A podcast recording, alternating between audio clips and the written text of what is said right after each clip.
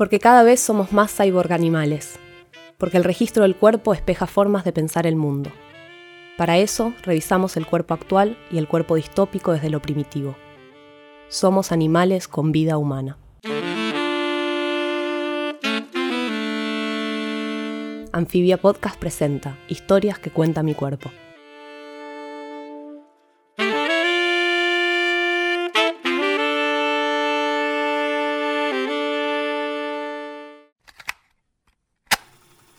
Historias que cuentan mis dientes, de Diego Zúñiga. Podríamos intentarlo, imaginar la escena. Un niño frente a un espejo, un adolescente más bien en un baño.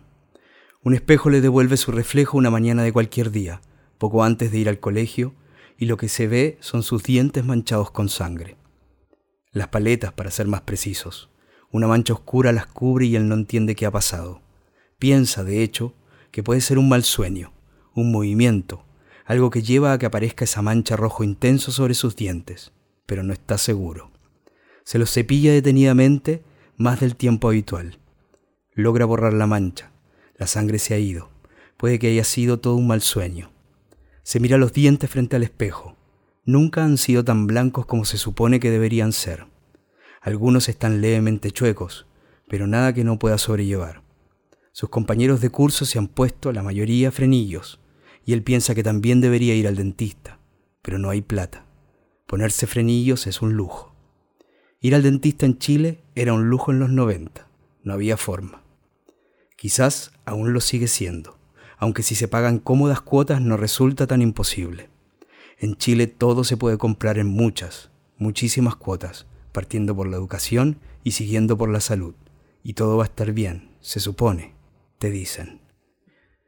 Sus compañeros y compañeras de curso se ponían frenillos y al principio se avergonzaban de esos aparatos dentales que parecían invadir por completo sus rostros, pero luego, no sé muy bien cómo, se terminó convirtiendo en una suerte de moda y la vergüenza dio paso a una jactancia medio inexplicable. Pero ahí estaban, por un lado, los que tenían frenillos y sonreían orgullosos, y por otro el resto, que aprendería a sonreír sin abrir la boca, haciendo una mueca lo suficientemente notoria para que el mundo entendiera que sí, que todo estaba bien. Pero la sangre seguía ahí. El programa se lanzó en agosto de 2002, durante el gobierno de Ricardo Lagos. Se llamaba Sonrisa de Mujer y consistió en una campaña que buscó financiar tratamientos dentales para miles de mujeres que no tenían forma de pagarlos, mujeres que no podían sonreír porque no tenían dinero. El proyecto lo dirigió la primera dama de ese entonces, Luisa Durán, y fue, como no, un éxito. Iban a ayudar a 10.000 mujeres y terminaron llegando a más de 25.000. Años después, la editora Andrea Palet iba a escribir una columna muy hermosa a propósito de dientes, o de mujeres sin dientes, mejor dicho, titulada Buena Presencia. Comenzaría con un recuerdo personal, la vez en que perdió su dentadura en un accidente, y terminaría con esa campaña de Luisa Durán, con la importancia de un proyecto como este. Por eso me pareció magistral la idea, escribe Palet, porque asumía la importancia que en este país tiene la catadura, la apariencia, la presencia física, porque demostraba haber medido la magnitud de la desgracia femenina que suponen unas cuantas piezas dentales perdidas. Y después, iba a agregar, reconstruirse la propia imagen es una cuestión de dignidad y autoestima en esta sociedad intolerante, clasista y esteticista. Y no dije estética, dije esteticista o sea de gusto vulgar y que propende el embellecimiento antes que la belleza. Hablar de dientes, entonces, es hablar en algún sentido de belleza, pero también de clase, privilegios, exclusiones e incomodidades. Es hablar, como no, de política. Y la política sonríe con esos dientes blancos y relucientes, alineados, insultantes. El programa Sonrisa de Mujer fue un éxito, pero solo duró dos años. Después surgieron algunos otros intentos, pero ninguno tuvo su impacto. De hecho, en 2009 apareció una campaña de salud mental llamada Chile Sonríe, que se presentó con el auspicio del Ministerio de Salud, una iniciativa privada que se promocionaba en el matinal más sintonizado de la televisión chilena y que terminó siendo una estafa que afectó a más de 11.000 personas. Ahora que lo pienso, entre una campaña y otra, mi madre perdió una buena parte de sus dientes. No buscó ayuda en ninguna.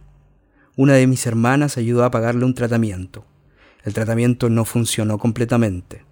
Muy pocas veces sonríe mostrando los dientes superiores. En la parte inferior no hay nada. El problema es que tiene mucho sentido del humor y es de risa fácil, por lo que debió adoptar rápidamente el gesto de cubrirse la boca con la mano y así poder reírse sin sentir vergüenza. Una mano que cubre una boca, que cubre un rostro, que cubre algo que no está bien.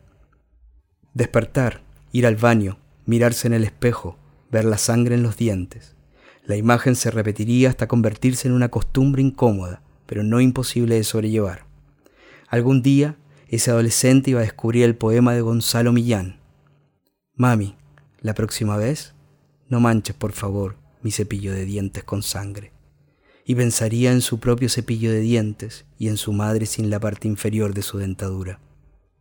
Es probable que ese tiempo en que descubrió aquel poema de Millán sea el mismo en que el adolescente volvió a hablar con su padre después de años. Decir hablar es un decir, en todo caso, pero lo cierto es que ese contacto filial que retomaron derivó en un par de encuentros, y esos encuentros terminaron en un viaje a Buenos Aires, un invierno quizás, o tal vez una primavera, un viaje que parecía a ratos una pesadilla, pero que no vale la pena desentrañar aquí. No. Lo que importa en ese viaje es que una mañana el adolescente se despierta y su padre lo mira y le pregunta qué es eso que tienen los dientes. Lo que tienen los dientes es sangre, por supuesto. ¿Cómo no te vas a dar cuenta, huevón? Piensa. Lo piensa pero no lo dice. No. Lo que dice es, no sé, y va al baño. Se mira en el espejo y representa toda la escena.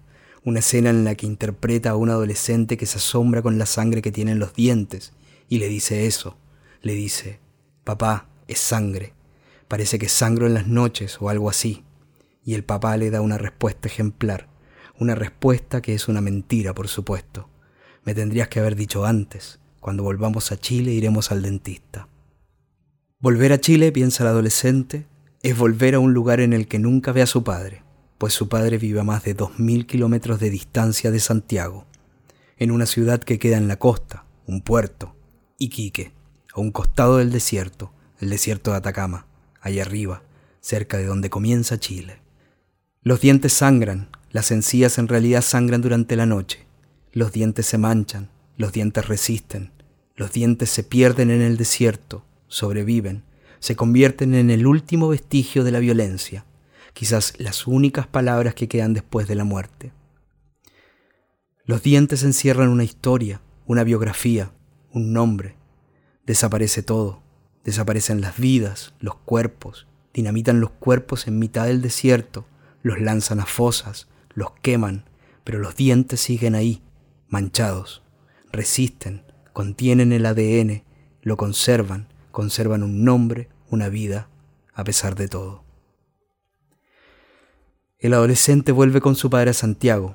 Ese verano, contra todo pronóstico, viajará al norte y se arreglará los dientes, pero no en Chile. No, nada de lujos. No se puede dar esos lujos. Recurrirán a la última opción, a la más barata, a la que siguen optando cientos de chilenos que viven cerca de la frontera con el Perú. Esta opción dice cruzar la frontera, buscar un dentista peruano en Tacna y realizarse un tratamiento a mitad de precio. Viajar entonces desde Santiago al norte, cruzar el desierto de Atacama, cruzar ese territorio infinito, ese lugar donde los milicos dinamitaron gente después del golpe de Estado, los hicieron desaparecer, borrar, querían borrar esos nombres, esas vidas, pero no a sus compañeros, que no quisieron hablar. No se fijaron cómo esas bocas cerradas guardaban historias, nombres, vidas, dientes, muchos dientes que seguramente también sangraron antes de la muerte. Las bocas cerradas, los dientes apretados hasta el final. Le revisan las encías, la dentadura, en una pequeña consulta dentro de una galería en Tacna, en el Perú. Lo interviene una dentista por un par de minutos o quizás más. No lo recuerda con toda la exactitud que quisiera. Después de toda la operación, le pone una pasta sobre los dientes y las encías que lo ayudará a cicatrizar. La boca abierta, herida, llena de sangre. Muchos años después, escribirá esa escena en un libro y alguien, un lector, le dirá que cuando avanzaba por ese viaje dental, cuando leía la historia de ese muchacho con sobrepeso y la boca llena de sangre, pensaba en otro artista, en una obra, en una instalación, un trabajo de Carlos Lepe, quizá el primer chileno que se aventuró en la performance en plena dictadura. Recordaba una obra, una instalación, sala de espera, y en particular una pieza, Las Cantatrices. Tres videos en los que aparece Lepe maquillado, los labios rojos, sombras de ojos celestes y el cuerpo completamente enyesado, haciendo como que interpreta una ópera y con la boca intervenida por un aparato ortopédico dental que la mantiene abierta, que la fuerza, en un grito que se vuelve eterno. Frente a esos tres televisores, otra pantalla en la que aparece la madre de Lepe relatando su vida, el vínculo estrecho que la une con su hijo. Tiempo después, la crítica y teórica Nelly Richard escribiría un libro imprescindible sobre la obra de Lepe, Cuerpo Correccional, y en él anotaría lo siguiente. La señalización de la boca en tu mapa facial o cartografía corporal trazada en la pantalla de video encarnada por tu madre, el close-up de tu boca contiguo al retrato video de tu madre, rememora la importancia de tu boca como zona primaria de contacto materno, directamente alimenticio o erógeno, o zona de absorción e incorporación del cuerpo materno, seno, en tu relación lactante, de fusión, zona en la cual te condensas la suma placentera de tus vivencias primitivas erotizándote en la esfera materna. La boca, los dientes, la madre, el deseo. Alguna vez se lo dijo Luis Chitarroni al muchacho que ya no es muchacho y al que ya no le sangran los dientes, por el momento, claro. Nada de sonrisas en las fotos, nada de mostrar los dientes. Un escritor no puede salir sonriendo en una fotografía. Se lo dice un poco en broma, pero también un poco en serio, y es así. Google Imágenes no le devuelve ninguna fotografía en la que Luis Chitarroni, ese escritor argentino excéntrico y entrañable, muestre sus dientes. O quizás una o dos lo tomaron desprevenido, pero en el resto nada, mirada fija, el ceño fruncido, perdón el lugar común, la boca cerrada y esa barba llena de abundancia. El muchacho que ya no es muchacho está seguro de haberle leído una declaración muy similar acerca de fotografías, escritores y dientes a Valeria Luiselli. Algo así como hay que desconfiar de los escritores que muestran los dientes al sonreír. No encuentra la cita exacta, no hay registro, pero lo cierto es que tiene sentido. Por ese entonces Luiselli publicaba su segunda novela, La historia de mis dientes, y daba entrevistas, muchas, y les tomaba retratos, y no, nunca aparece mostrando sus dientes. Una pequeña corrección. Encontró la cita, el texto original, y por supuesto que es distinta como la recordaba.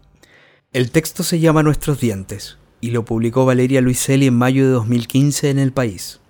Cita a Proust, Nabokov, Virginia Woolf y Martina Miss, todos con problemas dentales, y anota en un momento. Un escritor es siempre un impostor, de un tipo u otro, un impostor como un buen jugador de póker nunca muestra la baraja de sus dientes al menos que ésta sea perfecta, y nunca lo es. Los dientes son siempre lo que se está muriendo adentro de nosotros, lo que entre líneas se hace intuir pero no se dice. Son nuestras pequeñas vergüenzas, ya sea porque le hemos dedicado tiempo insuficiente o dinero en demasía. Los dientes están siempre ahí para recordarnos de nuestra insuficiencia, nuestros vicios, nuestra negligencia nuestra verdadera extracción social. Los dientes cuentan buenas historias porque son la historia que los escritores casi nunca se atreven a contar bien. A veces, el muchacho que ya no es muchacho despierta con las encías inflamadas y los dientes manchados de sangre. Tacna queda a más de dos mil kilómetros de donde él vive en Santiago. Arreglarse los dientes sigue costando una fortuna, aunque ahora las facilidades son cada vez mayores, tarjetas de crédito, pago en cuotas, lo que quieras, lo que se te ocurra. Las encías de su madre no sangran, pero sus dientes se han manchado con nicotina. Aprendió muy rápido a cubrirse la boca cada vez que se ríe. Es, a esta altura, un movimiento completamente sincronizado. Risa, mano, boca, todo al mismo tiempo. Y él no se ha dado cuenta aún pero desde hace unos años también adoptó ese gesto, y se ríen, se cubren la boca y se ríen.